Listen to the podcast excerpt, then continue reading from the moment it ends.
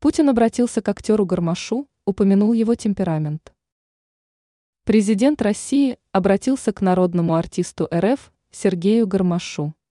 Поводом стал отмечаемый прославленным актером 65-летний юбилей.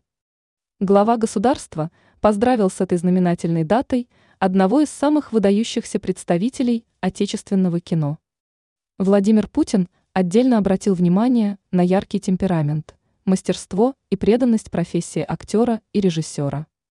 Именно эти качества, как говорится в опубликованной пресс-службы российского лидера Телеграме, помогли Гармашу добиться профессионального успеха.